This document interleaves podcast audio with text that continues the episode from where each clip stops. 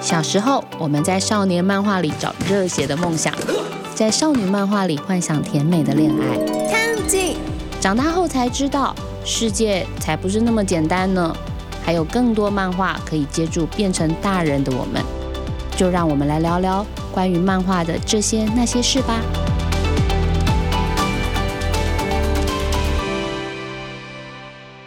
听众朋友，大家好，欢迎收听由静好听制作播出的《大人看漫画》，我是主持人陈怡静。今天哦，我们真的找来了现役漫画家李龙杰来跟大家聊聊他自己的作品。来，龙杰，请跟大家打个招呼。大家好，我是漫画家李龙杰。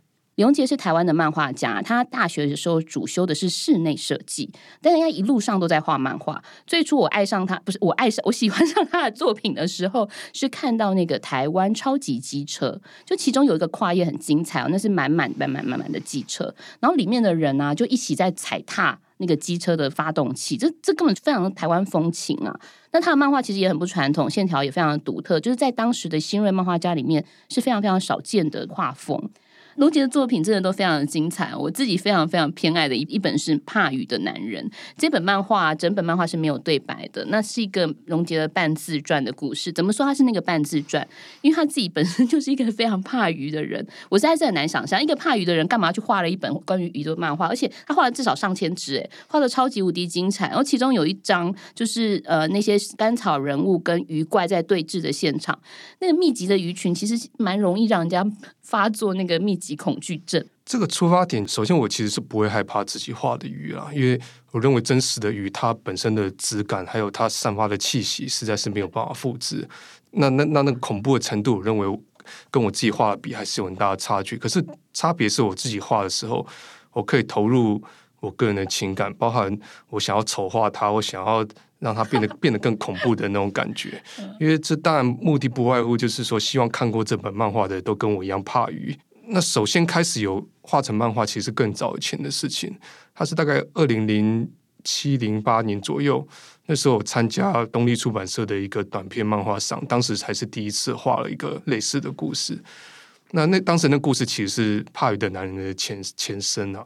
那那那个当时的那个短片后来也有呃顺利的得奖，不过它就刊登在他们的月刊。那目前来讲，当然是找不到，呃，就是这个漫画是看不到了。因为有一年我有跟朋友去绿岛，然后有浮潜，那那个时候是从上方的角度去看鱼的时候，是还可以撑得住的。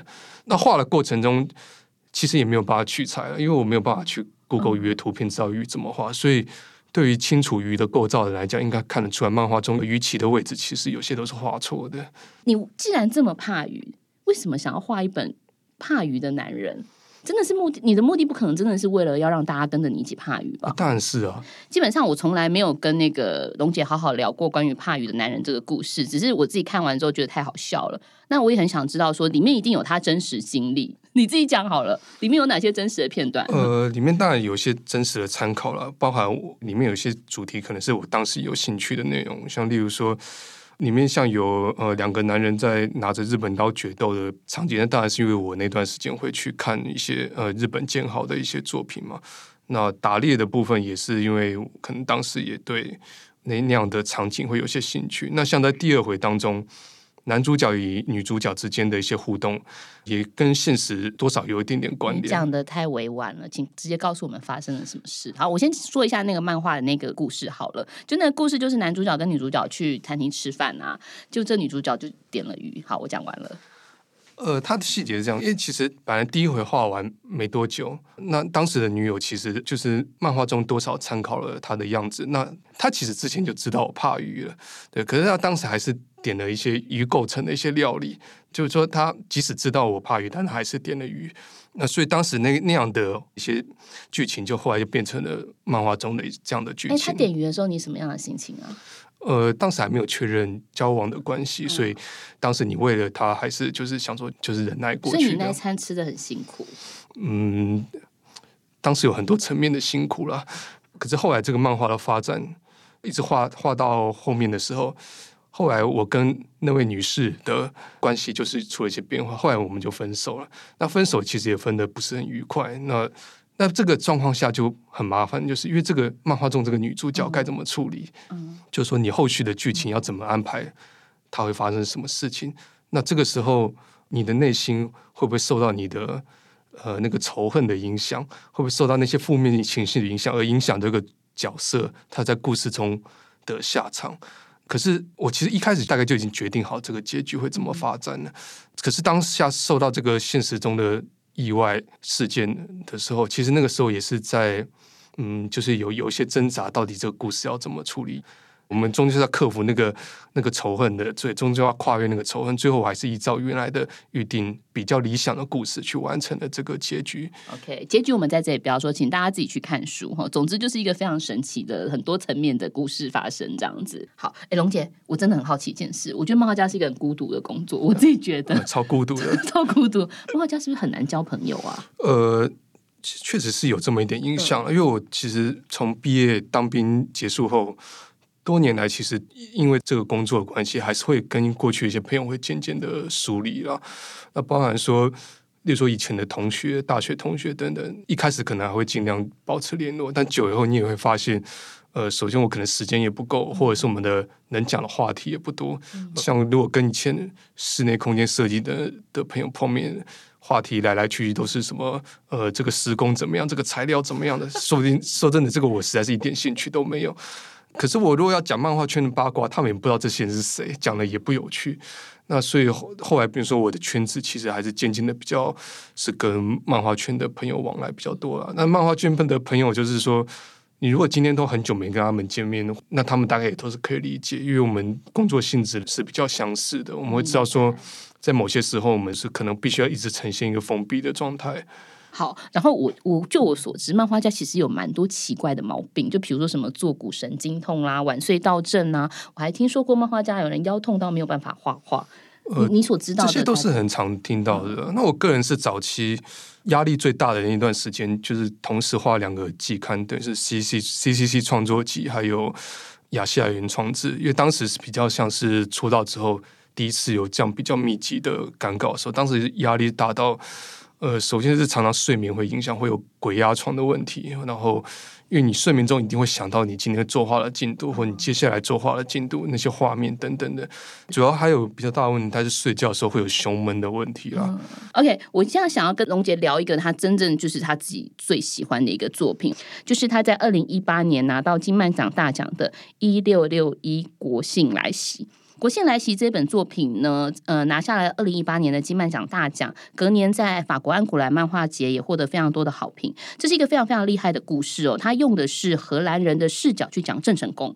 然后在我们所过去台湾人所熟知的历史里面，其实郑成功很像就是一个呃神级的存在，他是一个偶像型的人，或者是说我们是常他是一个非常成功者的状态。但是李荣杰用了一个反派手法来描绘郑成功。这事情我其实到目前为止还没有跟你好好聊过，对不对？你要不要自己说说为什么当时用这样的视角去做了这样的一个故事？呃，我其实也是在书店翻一些历史书的时候看到了这样的视角。其实这样的视角虽然说在漫画圈的角度看好像比较新，可是其实它在史学界来讲，这已经不是新的视角了。怎么说？因为它其实呃，大概至少十年前的呃这些历史书就已经开始会用荷兰人的视角去。去描述郑成功了，呃，我那时候当然一看也是觉得觉得很新奇，也是觉得说他们讲的一些史料提及的郑成功跟小时候的印象中的，可以举个例子吗？就他是如何反派？就在他们的你读到那些史料例如说，他们呃，像荷兰牧师的那段故事，就是出自福尔摩沙围城悲剧的那段故事。那段故事当然是后来在欧洲流传之后。里面的版本就变成郑成功完全就是一个反派人物，是一个异教徒，一个反派角色。那当然，他们要呃宣扬基督教的的理念，也会把荷兰牧师是有比较多正面的描述。那当时看了就是觉得觉得蛮新奇的。那这段故事也成为后来呃整个一六六一国庆来袭它的一个一个起源，因为当时透过这段故事，曾经先画了一个只有八页的短篇版。那那个八页短篇版，就是在当时有一年的安古兰漫画节的台湾馆的那个专刊里面有看出。我记得那个有点像前传的那个部分。对，那那个那个版本，因为当时就八页就已经花了不少力气去研研究史料了。那后来觉得说那些书买了只为了画八页也太浪费了，所以觉得应该要把它画一个更完哎，整的页那我蛮好。奇的，就是因为你过去画的东西，像有重型机车也好，或者是一些比较怪奇的东西，为什么？当然，北港神拳也算是一个有一点带历史性的，可是国庆来其实非常历史的。你为什么会对历史题材有兴趣？呃，其实也是除了从小我就受到日本漫画影响，即使到历史漫画部分，我还是受到日本漫画影响，因为也差不多就是那那一两年，就是偶尔去日本他们的二手书店的时候，会看到他们其实日本漫画他们过去对于历史漫画的的发展，其实发展的非常久，也有到非常多的阶段。他们可以同一个历史故事有很多不同漫画家做不同的诠释。那包含许多我们所熟知的一些知名的大师，不管是手冢治虫、水木茂、石森章太郎这些人，也许他们当中有些人他们的最知名的作品，也许不一定是历史漫画，但是他们的人生当中都曾经尝试过历史漫画，所以代代表说画历史漫画这件事情，或许他可以作为某种程度的经验的累积，或者是某一种练习。那同时做这件事情的部分，你也会觉得他好像加入了一个所谓的文化传承的一个一个元素在里面。那呃，影响我的另外就是像邱若龙老师他的当年画的雾社事件，后来改名叫呃漫画巴莱的这个作品。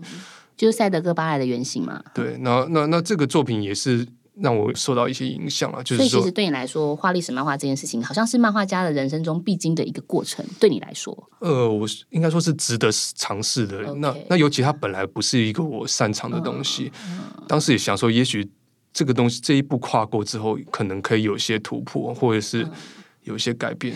其实你在这部作品里面有很多有趣的设计，就是比如说，我记得那个时候你书快要出的时候，你一直很坚持那个出版日期就是要压四月三十号。然后还要求什么页数要多少？你知道，其实这对编辑部来讲，真的是一个很烦人的作家。呃可是他们都完成了你的梦想。你要不要自己讲一下你的密码有哪些其实？对我来说，如果编辑露出困扰的表情，会让我觉得很兴奋啊。对，那因因为毕竟我早早年我在出道的时候，我也不管是要提案什么，跟编辑大部分都是不合的。我遇过的编辑，真的、哦？对，其实所以，我变成说，我已经让我很习惯，说我今天跟编辑开会，那个路上就像是宫本武藏他在坐船到前往岩流岛，要与佐佐木小次郎对决的那样的氛围了。那所以我已经很习惯，觉得说我我我遇到的编辑绝大部分都是要跟我唱反调的，所以当我今天看到编一位编辑。他因为我而困扰的时候，其实是觉得很爽的。那因为当时那个出版日期，他四月三十号其实是还好啦，因为因为当时呃日期本来就已经接近四月五月了。那我后来想说，如果那个可以指定说写四月三十号的话，应该也对出版社来讲不是那么困扰。那因为四月三十号，它就是呃当年郑成功他呃登陆台湾的日期就是四月三十号。那另外也只是一个巧合啦，就就是整本书的页数是三百零四页，那三十跟四其实就是呃西方他们写日期倒过来的写法。所以在这本创作过程，你何时看到编辑露出很困扰的表情，而让你感到兴奋？其实啊，其实这个作品哦，一开始提案的时候也不顺利，因为我本来跟那位总编辑或者是小编，我们本来讨论过程中，呃，他们当然会指出，例如他们看分镜或看大纲，他们会指出各种问题，说这边不应该这样，不应该那样的。但是我的性格向来没办法做这个讨论。那我们本来那次在会议中，后来讲着讲着，是我自己主动结束这样这个会，因为我觉得讲不下去，我就我后来就直接不晓得是闹脾气还是怎么样，我就说那没有什么好说，这个反正就是画完之后你们要出不出再说。那那个时候我就直接就用美丽的手拍了桌子，那我就站起来要就要离开。那当时总编辑就是叫住我，他就说 我对你是 是爱之深责之切啊，然后。那那个时候我听到，我也没想到他会这么说。可他当时的确说了“爱之深，责之切”，天哪，他好温柔、哦。那我那当时我也背对他的时候，我也只好转头对他说：“我也我也爱你。”对，那那这就是当时那场会议结束的方式。呃，可是我其实很少听到他提到我的事情啊。那那那后来我们的关系就是建立说，嗯，我想说我也不想给他困扰，就是减少一些开会，其实他也可以比较省事，因为但是他还是蛮开，就是还是蛮好的，真的就是按照你的要求，比如说四月三十号也好，或者三百零四页也好，对吗？呃，后来其实，在封面的一些安排上，他其实是不同意我的看法，但是我想说。你前面你已经相信我，那后面的部分我就相信你吧。哦，所以你就用爱他的想法去接受了他的建议。呃，但是讲白就是啊，我懒得理啊，你们怎么弄就怎么弄吧。不过这个作品得到非常大的评价，就是他的回响也很好，然后也得到很好的，比如说得奖啊等等的，然后甚至出国了。那那你有没有在这个作品的过程之中，呃，比如说收到一些比较印象深刻的回馈，有一个或者被骂的？呃，被骂的当然是很有很多啦，因为因为当然很多人对于呃这样的历史观点是无法接受的。我其实当时是有点意外啦，因为我以为在台湾这些事情不同观点去看事情已经是很理所当然了，因为因为至少像日本漫画，他们对于历史描述历史的方式，其实早就已经有很多种，这这已经是见怪不怪了。那那因为台湾来讲，历史作品其实呃数量还没有那么多。举例来说，你今天如果有一个人他想要画雾社事件重新诠释的版本，他可能就会在邱若龙版本的阴影之下，首先他在我明白你的意思，可是你是怎么被骂？呃，他们首先就是呃你怎么可以把郑成功画成反派？对啊，就是说，呃，你怎么可以抹黑民族英雄、啊？那然后是又说什么？你你是不是你是不是要搞台独啊？啊，你是啊？因为因为因为当时其中一个以前曾经是知名立法委员两个字的家伙，那他有一集那个还是网络上当时还搜他专程，在节目上骂你啊？呃，他其实根本也没看过内容，我相信他没看过。他大概就是讲说什么什么这个执政党政府居然把金曼奖颁给一个呃台独漫画家，我老天，你居然没有把这段写进你的 wiki 里？那另外就是这个漫画它的电子版有被人家放在呃国外的一些一些盗版网站上面。那其中一个盗版网站，它其实那个网站大部分都是呃成人漫画，就是可能上去看的人，他其实是要发泄情欲的。但是有一个账号，那也不晓得是什么人，推测是台湾人、啊，他其实都会放台湾漫画的作品。那我那个也被放上去了。那同样下面也是一大堆呃留言，包含简体字的留言，也是对这个作品有很多的的不满啊。就对，那那其实一开始早在这个作品还在宣传阶段的时候，在盖亚的的粉丝团其实就已经被不少人骂过了。那当下我当然也是很不习惯，想说诶有这么严重吗？那可是久以后其实就就就已经习惯了，就已经放空这对，就就没什么感觉了。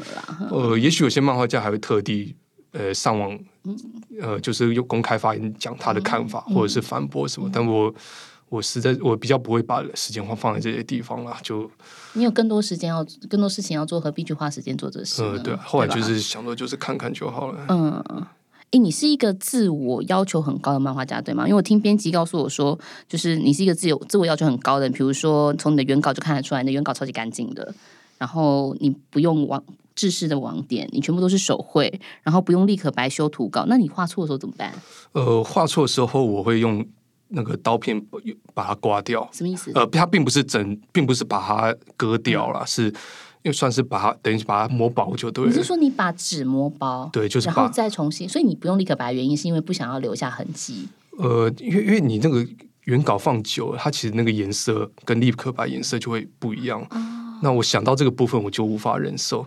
那因为我虽然知道说，当然这个扫描进去以后都是没有差的啦，啊可是又我一想到这件事情就觉得不舒服。那所以我通常画错的话，就是要用这么麻烦的方式解决。那之后这个累积后来的结果，变成说我每次画的每一笔。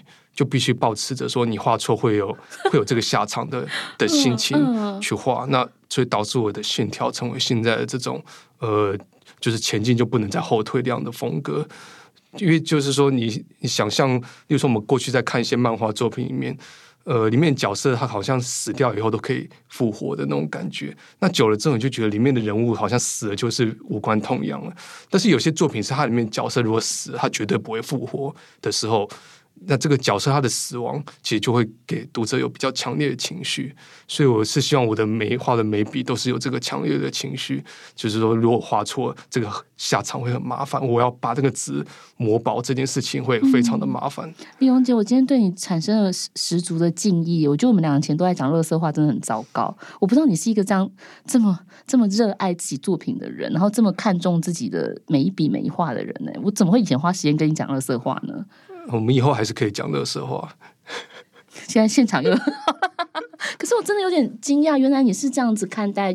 我明白了，我明白了。这个当然有可能，他只是一个单纯的强迫症啊，可能只是这样子而已啦。哦，可是也还好啊，这是对自己作品很高的要求。因为我看过你的原稿，非常的干净，我其实蛮惊讶的。大部分的时候你会看到一些痕迹，但你的原稿上没什么痕迹。呃，很多时候，例如说过去一些大师，他们在他们那个年代。呃，可能一个人接很多连载的那样那样的一个无现在无法想象年代，因为他们要非常需要赶时间了，所以就不可能做这样的事情。明白？哎，好，这个漫画我还有一个很想问的东西，就是里头的那个郑成功的眼睛啊。哎，对不起，我不知道怎么形容。我觉得他那个眼睛很妙，就是他一整片黑的，然后反正没有瞳孔啦。就为什么画龙没有点睛啊？你 哦，我我不应该这样形容，但我知道你有你的理由，可以跟我们说说他的眼睛吗？反正早期在画的时候，其实就觉得设定他人生到那个阶段已经不是普通人，因为他已经。他已经经历过很多人一般人不会经历的事情，包括他国家发生的这种事情，然后他的父母呃一个投降，一个后来被杀害这些事情。那其实我是觉得说，他在经历这些事情以后，他的精神状态已经跟一般人不一样了。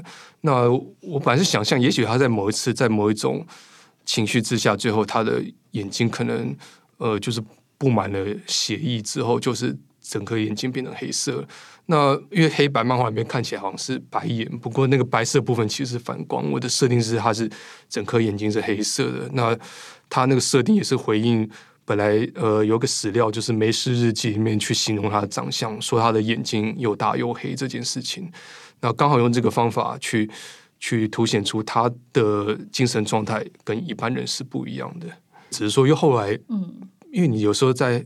风格的不容易改变之下，你角色越画越多的时候，你角色辨识度已经越来越难去去增加了。那变说后来说你人物的长相，变说后来可能有些人的角色的眼睛就是画成动物的眼睛，比如说里面有鱼的眼睛，或者有个角色是画成羊的眼睛，因为羊的瞳孔是横的嘛。用这样去分，后来就用这些方法来去增加角色辨识度，就是可能比较不重要的配角就可以放这些比较乱乱来的一些造型。这样，老天，你是一个心思细腻的家伙耶！好啦，不用杰先生，你已经上一次出书是二零一七年了，读者都很期待你的新作。请问你新作目前的进度如何呢？它是一个什么样的故事？呃，首先它也是历史相关的故事。那它是一六六一国庆来袭的，算前传的故事。它的时间点是一六二四，那目前这本书呃分镜已经画完了，那现在已经在进入完稿阶段。就是我当时问他，我跟他说，我希望这本书这本单行本的页数是四百页，就是当时荷兰人来到台湾的那个时间点，算是一个台湾比较正式进入国际国际历史的一个阶段，世界历史的阶段。那所以它可以说是一个起头。所以现在很多人习惯说台湾四百年。的历史，那史明他的那个著作书名也是《台湾人四百年史》。那为了要致敬这个四百，所以我要求这个首部曲它的页数必须是四百页。呃，另外还有一个重点是，因为它什么时候完成？因为它当然页数我从来没画过这么多页的。我是理想希望它是赶在魏德胜的电影完成之前完成。因为他的又多拖一个人下水，因为因为德森他那个电影的时代背景跟我那个是很相近，推测他可能也会拍荷兰人刚来台湾的那一段。但在这条漫画路上啊，有谁影响你最深？呃，邱若龙可能还是算影响比较深的，因为他的作品包含他身为漫画家跟历史人物所做的连接，像他来讲。好像说到邱若龙就可以想到莫纳鲁道这样的连接，在我来看是令人羡慕的。所以我也在当时也在我我的呃我的期望、我的渴望之下，也希望自己跟郑成功、跟荷兰长官奎义能够有这些连接。所以这也算是促成我完成一六六一国庆来袭的这个动力了。